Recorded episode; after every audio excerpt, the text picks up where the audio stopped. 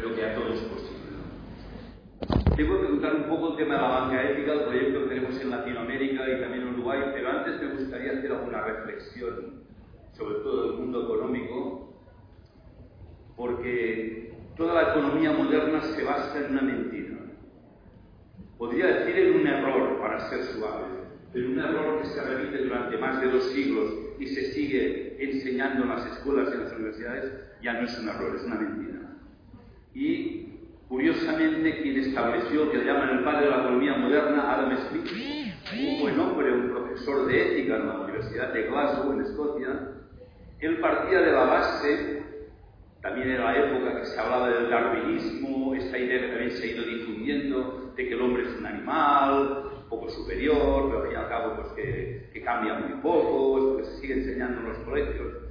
Hace poco, por ejemplo, en Barcelona me discutía con un científico que me decía, oye, pues si el, ser humano y el chimpancé somos casi iguales, cambian tipo genes, me decía. Y hombre, viéndole a usted, yo también estoy tentado a pensarlo, ¿verdad? O sea, esta obsesión, es un animal, la lucha por la supervivencia. Y claro, de tanto hablar de supervivencia, ya solo sobrevivimos y hemos olvidado qué significa vivir como seres humanos. Este es el problema.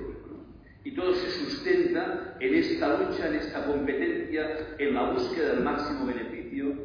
Y de hecho, Adam Smith era un hombre que observaba, decía, claro, ¿yo por qué puedo cenar cada día en mi casa? Pues porque el panadero hace un buen pan, no porque le preocupa mi salud, porque si hace buen pan sabe que le seguiré comprando, ganará dinero, el egoísmo hace que yo pueda cenar un buen pan.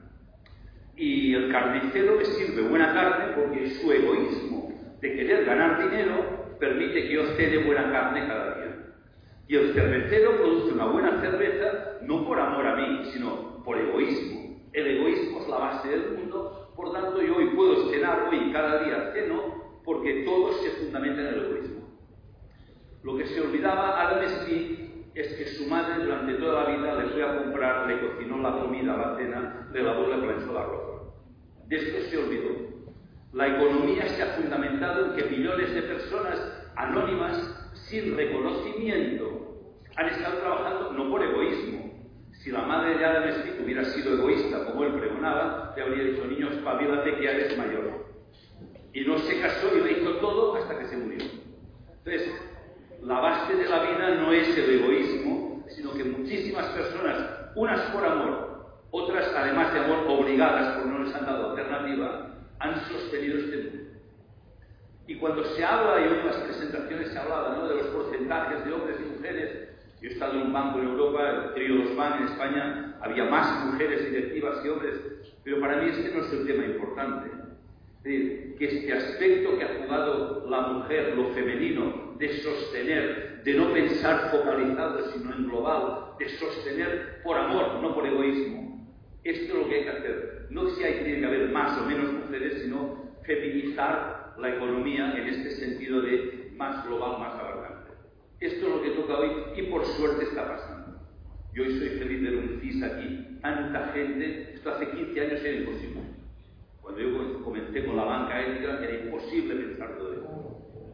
Déjame que cuente una anécdota, seguramente la conoces, pero cuando me ha venido a buscar un amigo Diego al aeropuerto y venía, me acordaba de un autor de aquí, de este país, Eduardo Galeano, de lo conocerán mejor que yo, me gustaban muchas cosas que leí y un día les escuché una anécdota que seguramente la conocen la mayoría, pero por si acaso que la compartan con ustedes. Estaba cenando un día en un restaurante y le dieron una mesa al lado de la cocina y pudo oír una conversación dentro de la cocina que le dejó atónito, porque el chef llamó a reunión a todos los animales de la cocina, terneras, paisanes, conejos, gallinas, cerdos, les reunió a todos y les dijo, os he reunido aquí para haceros una única pregunta. ¿Con qué salsa queréis ser cocinados? Los animales quedaron aterrorizados, inmóviles, y el chef repitió la pregunta que digo que con qué salsa queréis ser cocinados. Y al cabo de un rato la gallina dijo, hombre, a mí me gustaría que no me cocinaran. Este es un comentario improcedente. Solo tenéis derecho a elegir la salsa con la que os van a cocinar. Y esta maravillosa historia que contaba Eduardo Galeano, real, contada en forma de imágenes real, hoy sigue produciéndose. En las escuelas a los niños, en la escuela y en casa, se les prepara para que elijan con qué salsa les van a cocinar cuando sean adultos. Y muchas veces, no por amor, sino por miedo, educamos a los niños diciendo tienes que estudiar mucho y sacar buenas notas, que el día de mañana, si no tienes una buena carrera universitaria, no te ganarás la vida, y acabamos de inocular el miedo. Estudiar buenas notas para tener un trabajo, para que tengas éxito, ganar la vida. Les estamos diciendo a los niños y a las niñas que ganar la vida es tener un trabajo en el que ganas dinero. No les contamos que millones de personas ricas se suicidan. Hoy, muchos países del mundo, suicidio primera causa de muerte. Barcelona, donde vivo, dice que es una de las mejores ciudades del mundo para vivir y seguramente lo es. Primera causa de muerte de la población entre 15 y 50 años, suicidio. Ya no digo Japón, Suecia o Noruega, países más ricos del mundo. ¿Y por qué se suicidan si lo tienen todo? No, todo no. Tienen dinero, tienen propiedades, tienen todo, pero su vida no tiene sentido. Y seguramente les educaron así. Y tienen carreras universitarias en Suecia y Noruega se puedan tener dos, tres, cuatro carreras, ya no digo algún máster en alguna universidad de Massachusetts, que esto siempre gusta mucho, ¿verdad? O en Harvard, un máster en Harvard. Yo me digo, cuidado que en Harvard se hacen muchas Harvardetes, ¿verdad? Pero esto es lo que se quiere. ¿verdad? Y educamos el día mañana, el día mañana, el día mañana es hoy, el día mañana. Y al que no te se te ha pasado la vida y qué has hecho durante tu vida. Y tiene que venir la muerte de un ser querido, una enfermedad para que reacciones y ostras, Dios mío, ¿qué pasa? Me quedan cuatro días. ¿Cómo le pasó a Steve Jobs? Le tuvo venir un cáncer de páncreas, seis meses le dieron. Para decir, me he equivocado, he tirado la vida por la borda, la borda solo he pensado en el dinero, la fama, el éxito. Pero sigue siendo modelo. Y en las universidades, los manuales de economía de las universidades, igual aquí en Montevideo es diferente, yo ahora me estoy equivocando, ¿verdad? Pero la oferta, la demanda del mercado, maximizar los beneficios, minimizar los costes y se sigue repitiendo. Y Joan, el mercado es así, esto no se puede cambiar. ¿Cómo vas a cambiar el mercado? Tú solo puedes elegir la salsa con la que te van a cocinar. Y se preparan los jóvenes, tenéis que prepararos que cuando salgáis de la universidad os tenéis que adaptar al mundo. ¿Cómo se puede decir esto a un joven? Una sociedad profundamente enferma, pedir a un joven que se adapte a una sociedad enferma, acabará enfermo. Cuando voy a decir, mira, lo hemos hecho muy mal. Oye, saca todo lo que puedas de dentro y mira de cambiarlo. Yo no he sabido hacerlo mejor. Al menos honestidad, sinceridad. Y seguimos repitiendo eso, los manuales de economía, cursos de economía. Todo lo que se estudia, bueno, todo lo voy a rectificar, es que es muy radical. Son muchas de las cosas que se estudian en las facultades de economía, escuelas de negocios, no sirven para nada. Lo siento a la gente aquí que son profesionales. No digas esto, que me hundes el negocio. Pues no sé, hay que cambiar de negocio. No porque se enseña teoría económica, macroeconomía, microeconomía, gráficos. Ya, pero parece que la economía es como la meteorología. ¿Verdad? Es que claro, hoy los mercados han caído, ¿verdad? Mañana han subido y te hablan como, como si había un huracán, una tormenta, son cosas que no puedes controlar. Es decir, ¿cómo queremos gestionar esta sociedad? ¿Qué queremos aportar al mundo? ¿Qué cambios queremos hacer? Yo de joven, cuando tenía 18 años, siempre he sido un poco imprudente, dije, lo último que haría en mi vida es trabajar en un banco. Llevo 42 años en la banca.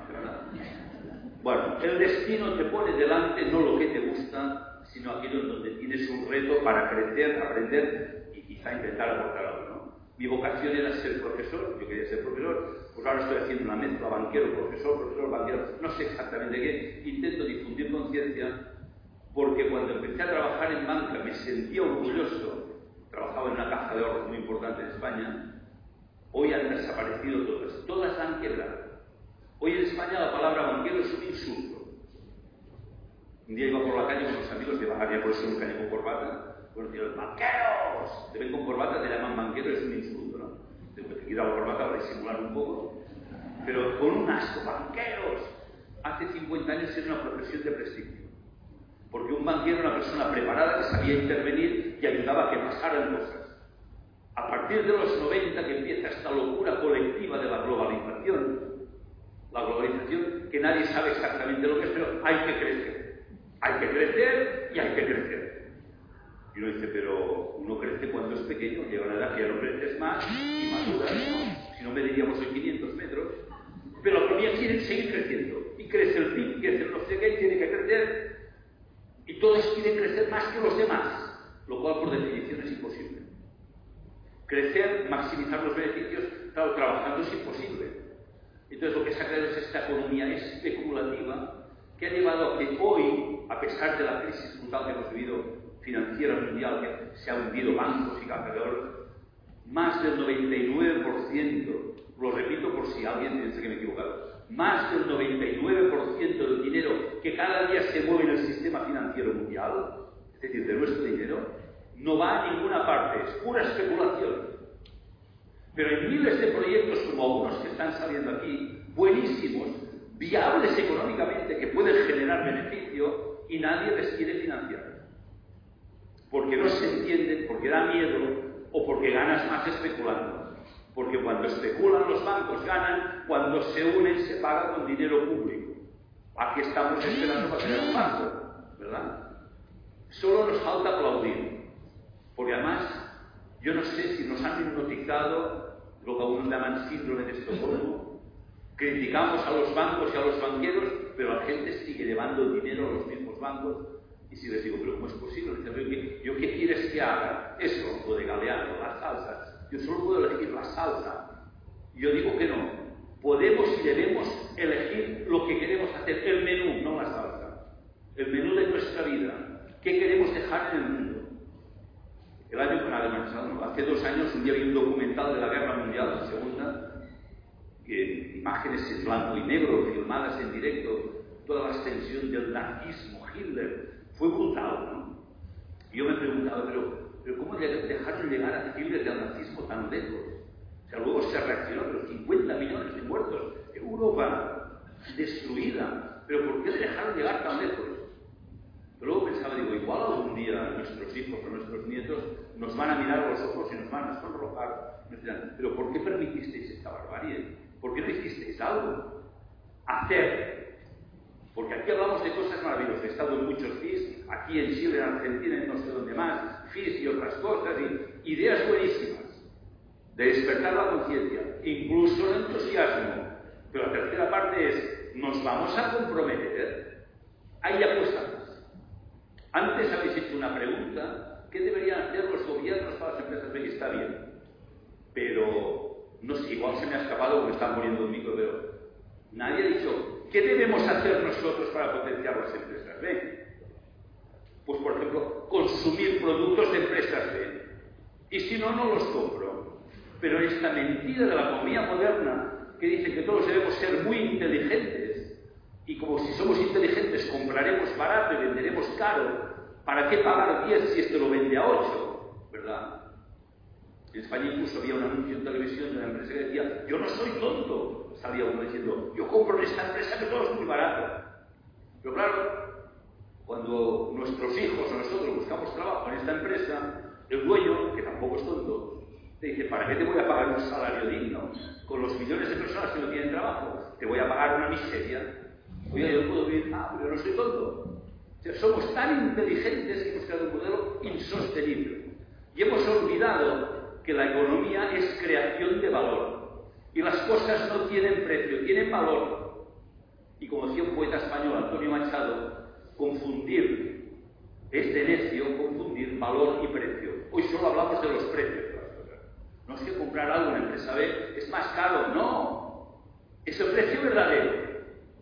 Cuando alguien paga algo barato, hay un precio oculto que alguien lo va a pagar por ti alguien con su calidad de vida o el planeta destruyéndose. Basta de falsa, falsa inocencia. Ya no somos inocentes nadie.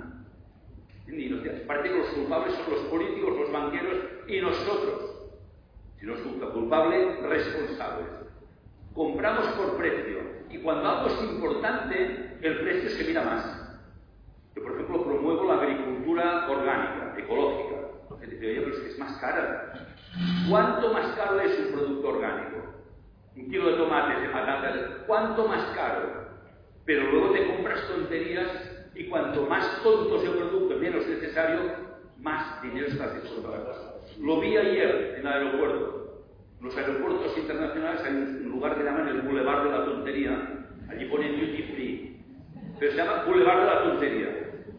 No sé si lo han visto. Llegas y hay un apartado con luces como estas que no te dejan ver y salen unas mujeres muy bien vestidas con perfumes. ¿verdad? Y te dirán, ¿quiere oler? Te dan un perfume y ya no puedes decirlo porque ya te lo metido en la nariz. Ya has deslizado y entras así y te seducen. ¿Han visto ustedes, no sé si aquí se dan, anuncios de perfumes? O son de París o son de New York. Yo no los entiendo cuando hablan. Son raros los anuncios de perfumes. Bueno, yo no en New York. Y pues hay un perfume de una mujer que se llama Carolina Herrera, pero no dice Carolina Herrera. Carolina Herrera. Porque si no suena inglés New York. París, New York. ¿Han visto lo que vale un bote de perfume? ¿Y la gente por qué se perfuma? De eso ¿Pero por qué? ¿Por qué estamos dispuestos a gastar tanto en un olor que nos personalice? Igual es que si me quitas el olor no tengo personalidad. ¿Será que por dentro estoy hecho una porquería, por lo menos por fuera parece que estoy bien? No sé, ¿eh? digo yo. Pero pasas el duty free, pasas de los perfumes, coñac, whisky, ron, hombre, fundamental. Apartado tabaco, chocolatinas, Toblerone y Olin, no vas a ir de viajes una chocolatina Toblerone, relojes Swatch y regalos típicos. Esto mueve decenas de miles de millones y la gente sale cargada así. Pero luego no se puede comprar un producto en empresas porque es más caro o productos orgánicos. Ah, o sea, basta de falsa inocencia. Esto no crece más porque no estamos dispuestos al compromiso. Los gobiernos se pueden ayudar que ayuden. Yo, con tal no ya no les pediría más. No, porque nosotros debemos cambiar. Ya no hay referentes políticos en el mundo. me parece bien que no haya referentes. ¿Será que nos toca a nosotros asumir la iniciativa? Y paso al tema de la banca, lo mismo. Banca ética. Yo empecé en los años 98-99 en España, conocí este concepto de banca ética que en el mejor de los casos provocaba una sonrisa. La gente decía, ¿banca ética? Ah, ah, no es un oxímoron, es una vez. Yo fui al diccionario oxímoron, oxímoron, sabía lo que era un oxímoron, una contradicción en sí misma. Una banca puede ser ética, Giovanni. Claro, al principio me pillaban así, inocente al principio. Es que no sé, tal. Hasta que un día me calenté, ¿no? Un grupo así de gente dice, una banca puede ser ética, no sé. ¿Ustedes son éticos? Yo, claro, que el banquero agreda al público no es normal. ¿Qué digo si son éticos? Porque si ustedes son éticos no van a permitir que el banco con su dinero haga lo que está haciendo. Entonces ya se callaron, no pude tener la conferencia tranquila, ¿verdad? Que es muy fácil cuestionar la ética del banquero. Pero en 42 años de profesión jamás me ha venido un cliente que me preguntara, a ver un momento, Iván, si te traigo mi dinero, ¿qué haréis con él? Pregunta sencilla, ¿eh? fundamental. Cuando buscan un colegio para sus hijos, ustedes van preguntando aquí cómo les educan. Y se dice, mira, no le puedo decir, pero si me trae su hijo le haré un regalo. Le pagaré una tasa de interés. No, cuando hablamos de dinero, nuestros ideales, nuestros principios, nuestro corazón queda a un lado y el dinero es el dinero. Esquizofrenia se llama esto. Ustedes no, de los que no han venido a la charla. Pero es así, nadie me lo ha preguntado. O la gente pregunta, bueno, y si traigo dinero, ¿qué rentabilidad va, a tener? ¿Cuánto me pagarás por mi dinero? Y depende del día contestaba un disparate o otro, que a veces soy un poco bestia, ¿no? O a veces en plan de pues tenemos un fondo de inversión buenísimo, mira, 15% mínimo garantizado sin riesgo. Y invertimos armas de loca prostitución y casino. Bueno, tú haces una obra de calidad y quedas tranquilo. ¿Verdad? Hombre, pero esto ya, esto no. Entonces, ¿dónde ponemos el límite? Por eso surgió este concepto de banca. En los años 60 finales de los 60, época de la guerra de Vietnam, muy parecidas a las guerras mediáticas actuales de Irak y tal, muriendo miles de personas jóvenes que morían en un país que no sabían ni ubicar en el mapa. Esto es algo típico de Estados Unidos, dices, Vietnam. Una vez yo dije a una persona, digo, yo soy de Barcelona, ah, pues mira, yo tengo un amigo en Alemania. Bueno, bien. Bueno, allá al lado, ¿no? Vietnam, entonces, la gente, esto sí, se manifiesta. Como en Argentina, no podía, tenía que ir a Argentina, pero hay huelgas, país paralizado, manifestaciones. Yo estoy ya cansado de manifestaciones. menos manifestación y más compromiso.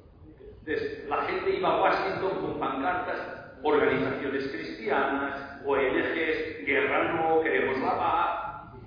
Qué bonito. Hasta que descubrieron que ellos financiaban la guerra de Vietnam. ¿Cómo es posible? Buena pregunta.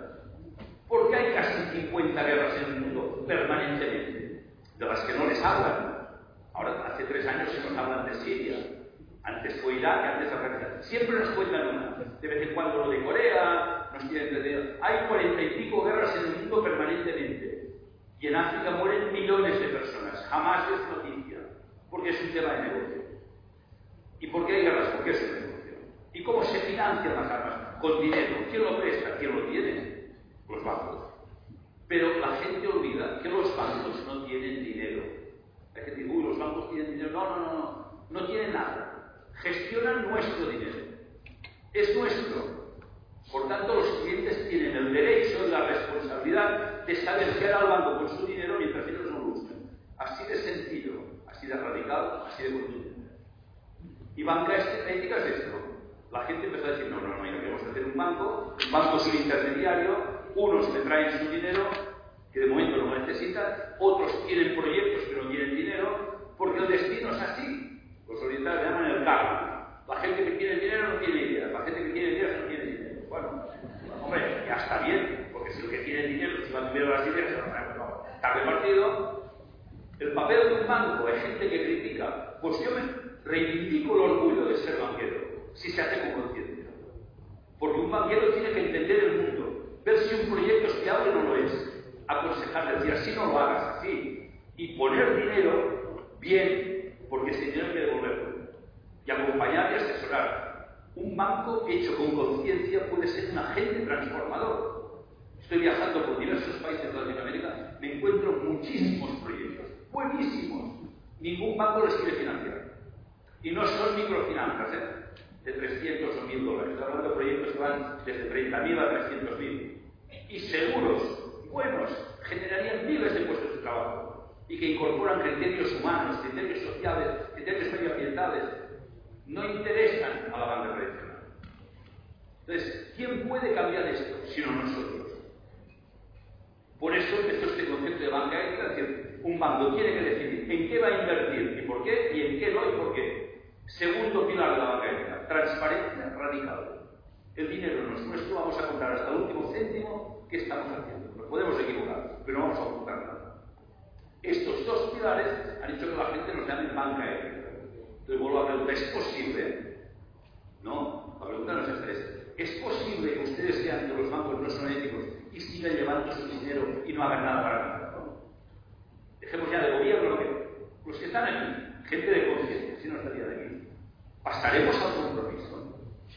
Y en España lo hicimos, a pesar de que los augurios de la tendencia, Joan, mira, esto pues el banco que yo trabajaba, ha tenido dos bancos, nació en Holanda, en Bélgica, Gran Bretaña, Alemania, y Holanda, Alemania, Inglaterra, siempre España. Y a España no es posible, porque en el mercado, estos rollos que enseñan en la universidad, que no sirven para nada, el mercado no, porque no hay demanda, oferta, demanda, el máximo de y bla, bla, bla, bla. Y no es posible. No lo intentes que te estrellarás. Ya los amigos siempre te animan, ayuden. No vale la pena. Si ya tienes una edad, retírate y juega al golf. Pero si no juega al golf, pues haz pues si voy poco, haz lo que te guste. Hostia, es que me gustaría hacer algo que valiera la pena antes de morir. Joan, pero es que no lo conseguirás, no sea todo. ¿Sabes qué pasa? Que también cuando alguien hace algo bueno, uh, es un reto para los demás decir, bueno, tú ya apuntarás a hacer algo. Cuando creamos el Banco en Barcelona, amigos que yo pensaba que eran amigos de toda la vida, desaparecieron. No vinieron ni a saludarme, por miedo a que les pidiera. Este Juan se ha vuelto loco, se ha hecho una secta, con lo bien que estaba en la caja de ahorros, que se podía retirar. Sí, pero seas tonto, sí podrás vivir sin trabajar, me decía. A lo que estira la mayor parte de la gente, vivir sin trabajar. No quiero vivir sin trabajar. Quiero trabajar en algo que sea mi proyecto de vida, que no tenga de separar cuando estoy en casa, cuando estoy con los amigos, cuando estoy en trabajo, cuando estoy dando una plática, el mismo, que no tenga que fingir. Esto es lo que quiero hacer mi vida. Me dijeron que era posible, también de decir que muchísima gente que no conocía se volcaba ayudando. Porque cuando uno se compromete, esto sucede. cosas que no te imaginabas empiezan a pasar, gente que te ayuda y tuvimos un éxito espectacular. El banco se extendió por toda España, incluso luego estalló la crisis varios años después.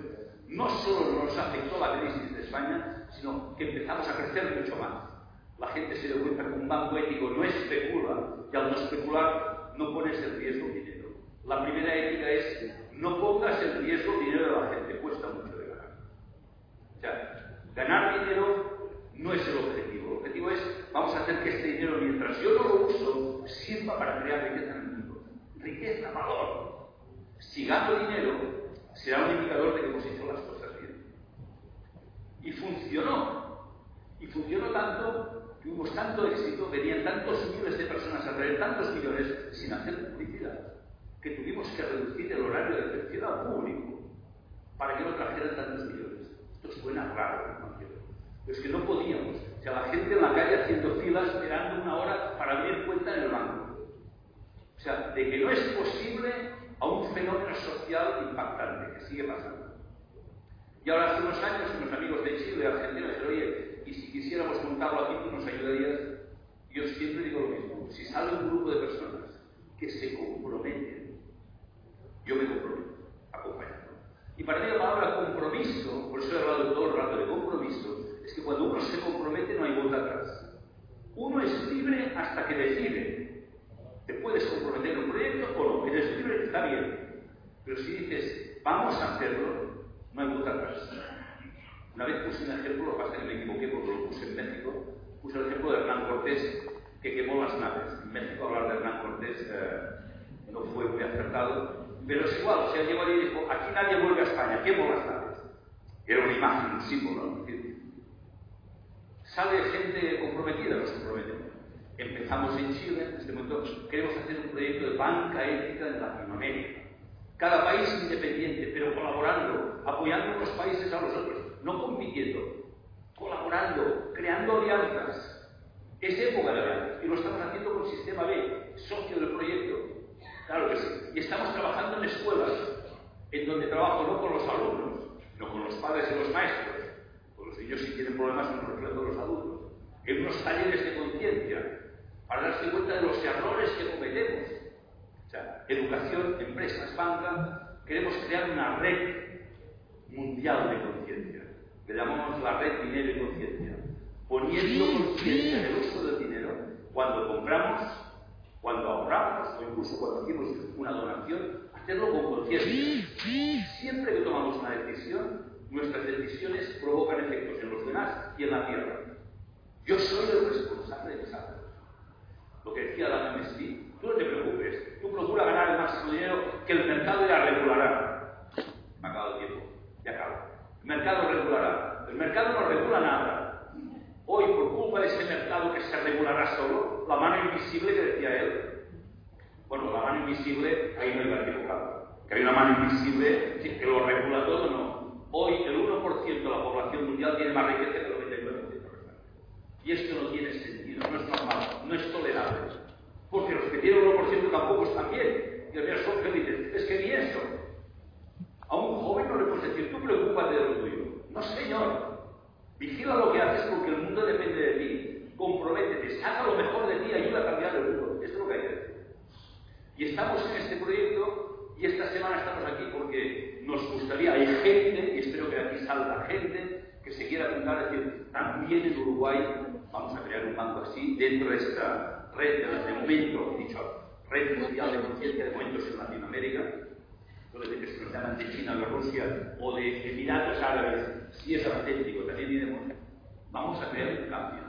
Y si creamos un banco ético, pasará lo que está pasando en otros sitios, que los otros bancos ya nos están llamando, oye, Joan, ¿nos podrías asesorar? que nos gustaría cambiar un poco y tal, claro, ya empiezan a ver lo que pasaba en España, que había bancos que perdían, había un banco que perdía un promedio de 1.500 clientes al mes que se le iban para venir a nuestro banco. Y no los podían pagar.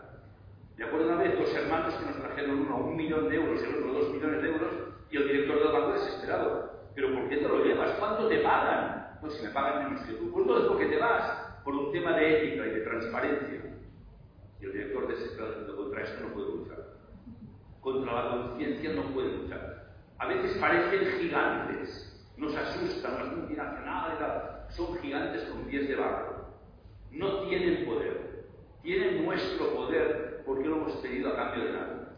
Del momento que nosotros tomamos las riendas de nuestra vida y algo no nos gusta, decimos, no estoy de acuerdo con esto, con mi dinero no lo vas a hacer. Cuando una empresa no nos gusta, con mi dinero no va a seguir creciendo.